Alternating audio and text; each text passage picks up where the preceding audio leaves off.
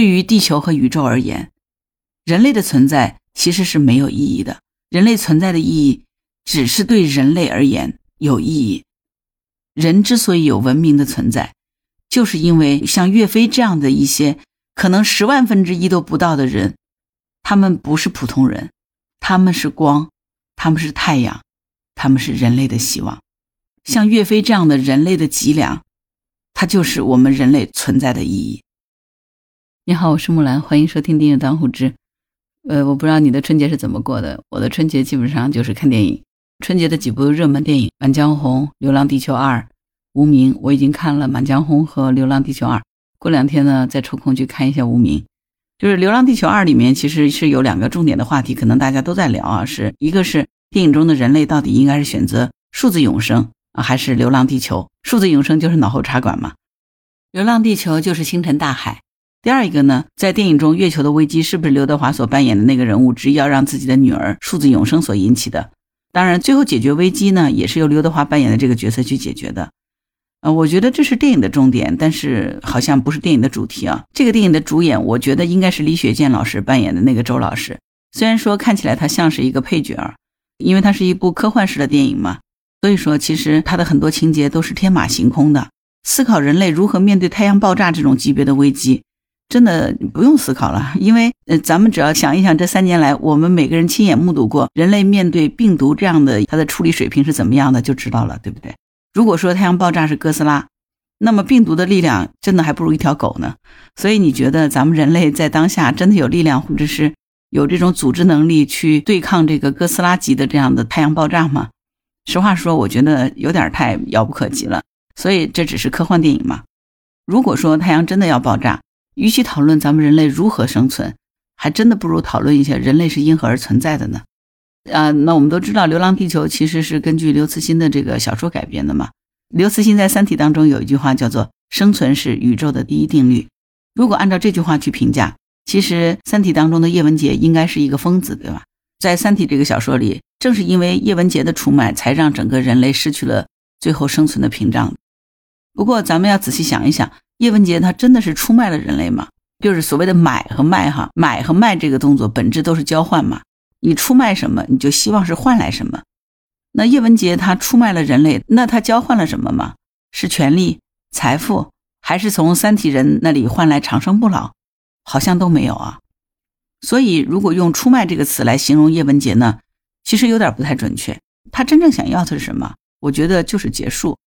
叶文洁其实本质上他是失望透顶，他对整个人类是绝望的，进而他认为人类就不应该存在，这个才是他出卖整个地球的真正原因。看了《满江红》啊，对，虽然《满江红》用了这个岳飞的一首词为名字哈，但在整个影片里面是没有岳飞这个角色的啊，他描述的都是岳飞被害以后的这个事情。正是因为看了《满江红》这个电影呢，今天还专门陪家人一起去了一趟岳庙。重新又走了一遍，今天的岳庙里面的人好多，你知道吗？很多人在岳飞的塑像前面是虔诚的跪拜的。我今天也是去拜了拜。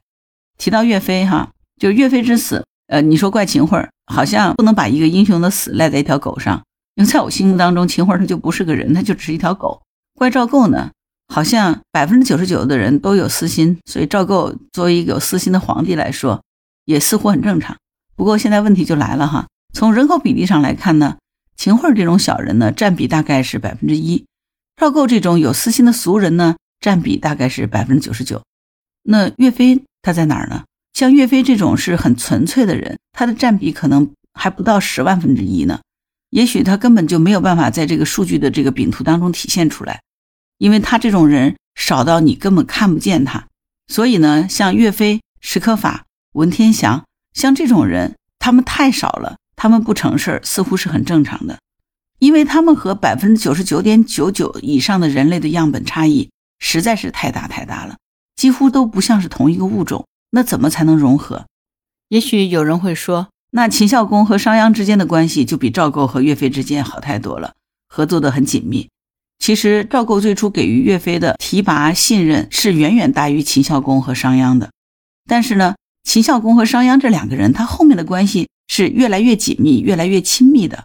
为什么呢？因为秦孝公和商鞅这两个人都是有私欲的，他们的私心都是极重的，他们俩就像是两个生意人，根本没有理想。秦孝公想要的就是利益，商鞅想要的呢？我帮你实现利益的同时，你分给我股权，我也共享利益。这就像是狼遇到了狈，那不就是狼狈为奸，如鱼得水吗？但是岳飞想要的是什么？岳飞想要的是民族大义，而且是损害了赵构利益的大义。岳飞如果指望赵构这样无条件的信任和支持他，在关键的时候和他一起冲锋，你觉得可能吗？绝对是不可能的。那你说，如果岳飞遇到秦孝公，他就能避免悲剧了吗？答案是也不能。不过反过来，我想问你，如果说现在流行穿越，你穿越到了古代，你亲眼看到岳飞这样的人在大理寺遇害，你是什么感觉？你会不会很悲愤？就像今天。你去风波亭凭吊古人，你把栏杆都拍遍了，会不会愤怒说为什么人类是这样的德行？今天我去岳庙的时候，我看到所有的文物，然后那些诗词，包括看到纪念馆里面展现的壁画，我想跟你说，我真的是非常悲愤，很愤怒，就是为什么像岳飞、史可法、文天祥这样的人，他会是这样的一个结局？可能我们都会明白其中的原因，就像我前面所讲的。秦桧是条狗，赵构私心很重，这样的人占了百分之九十九点九九。但是就算是知道这样的原因，你能接受吗？至少我觉得我接受不了。所以呢，我们前面讲《三体》当中的这个叶文洁，他就是这样一个没有办法接受现实的人，所以他就向三体人发出了坐标。他想结束的不仅仅只是他自己的人生，他想结束的是整个人类。如果我们吃透了人性，也许就会理解叶文洁这种人，他到底在悲愤什么。可是，假如人类历史上根本就不曾诞生过岳飞这样的人，那岂不是更大的悲哀吗？春秋时期，伍子胥为了报仇，带人攻占了楚国的王都，挖开了楚王的坟墓淹尸。大臣申包胥跑去秦国求救，秦哀公不理不睬。于是呢，申包胥就跪在秦王的宫门前哭了七天七夜，两只眼睛都哭得流出鲜血。引得大量的人在围观，秦哀公就把他叫了进去，对他说：“楚国有你这样的大臣，不该亡国呀。”于是呢，就给他吟诵了一首诗，叫做《秦风无衣》：“岂曰无衣？与子同袍。王于兴师，修我戈矛，与子同仇。”说完，秦哀公就起兵救楚了。哎，你发现了没有？这个理由其实很有意思。秦哀公说的是：“有你申包胥这样的人，那么。”楚就不应该亡，在圣经里头其实也曾经出现过同样的表达。耶和华说：“如果能够在索多玛城里面见到五十个艺人，那么我就会因为这些人而饶恕那个地方。”但是结果一个都没有。于是呢，索多玛城被天火焚毁了。不过很有趣的是，哈，你知道吗？在古兰经中也有同样的记载。真主派了三个天使想要去感化索多玛，结果没想到城里的人。竟然想要猥亵天使，于是真主就发怒了，焚毁了不可教化的索多玛。这真的挺有意思的哈，真的是不知道索多玛这座城里的人到底得有多龌龊、多无耻。就不管是上帝还是真主，竟然都容不得他们。这上面这三个典故呢，《春秋》《圣经》《古兰经》，这三个不同的文化传承，在这个问题上，他们的看法竟然是一致的。总要有人是我们的脸面，因为人活一张脸。树活一张皮，那索多玛一个好人都找不到，于是他就不应该存在了。但是楚国有一个忠臣叫做申包胥，所以楚国就应该救。所以如果假想一下哈，就在三体当中，如果是派我去和他谈判，在叶文洁精神恍惚那一瞬间，说服他不要去发出那个坐标来拯救整个地球，我就会去举这些例子，我会去跟他谈岳飞，谈史可法，谈文天祥。正是因为有他们这些十万分之一都不到的人，所以人类不该被毁灭。你可以看不起我，你可以当我是蛆虫，你也可以当自己是蛆虫。可是你不要忘记了，在这些蛆虫当中，有可能会生出十万分之一都不到的，像岳飞这样的人。正是因为有了这些人，整个人类的存在才显得那么有意义。就是还记得金庸的《鹿鼎记》里面。韦小宝为什么要去冒险救陈近南呢？陈近南和韦小宝，他们两个真是天差地别的两个人。虽然说陈近南是韦小宝的师傅，对吧？但是他们真的是完全不同的两类人。那其实韦小宝救陈近南的理由很简单，就是《春秋》《圣经》《古兰经》里面同时都告诉过我们的那个道理：索多玛城里不该连五十个艺人都没有。韦小宝他自己可以去赌钱，可以去开立春院，可以花天酒地，可以像蛆虫一样的活着，稀里糊涂的把这辈子混完拉倒。可是蛆虫它也有良知啊，蛆虫摸摸心口，也知道自己向往什么。韦小宝去救陈近南，不仅仅只是因为陈近南是他的师傅，最重要的是因为陈近南他有理想。韦小宝救毛十八是因为毛十八讲义气，连韦小宝这个小混蛋他都清楚。不能人人都像蛆虫一样的活着，总得留俩撑面子的人吧。所以王阳明认为蛆虫也是有良知的。王阳明让山贼脱衣服，脱到最后，山贼只剩下内裤了，他死活不肯脱下内裤。王阳明就指着他的内裤说：“你看到了吗？这就是你的良知啊！”因为山贼也知道，人总不能没有遮羞布呀。哎，如果你是我的老听友哈，经常听我的节目，你会发觉，很多时候。我似乎是一个双标的人，因为我经常会说，我们要分清楚，我们应该知道想当然和真实的客观是怎么回事儿，要学会认识规律，不要一味的只是想当然，不要总是我以为。我们要知道真相是什么，客观规律是什么，我们应该去做正确的事，而不是我们心心念念认为正确的事情，这是两回事儿。但是当我遇到岳飞的时候，我的评判标准就只有唯一了，是不是觉得很奇怪？其实一点都不奇怪。我们都知道光是不会拐弯的，它直线前进。但是当光遇到了太阳，它就拐弯了，它的弯曲度是零点九弧秒。为什么？因为那是太阳。我们遇到了同一个问题，谁错了？那是你我错了吗？是我们认识人性不够，要学习，要改变自己，对吗？如果能够改变自己，我们就是神。企图改变世界的，实话说，那是神经病。因为我们改变不了世界，我们只能改变自己。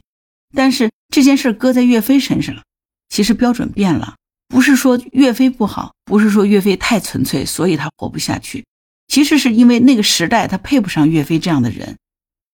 理由很简单，因为他是岳飞。道理遇上了岳飞，就如同光遇到了太阳。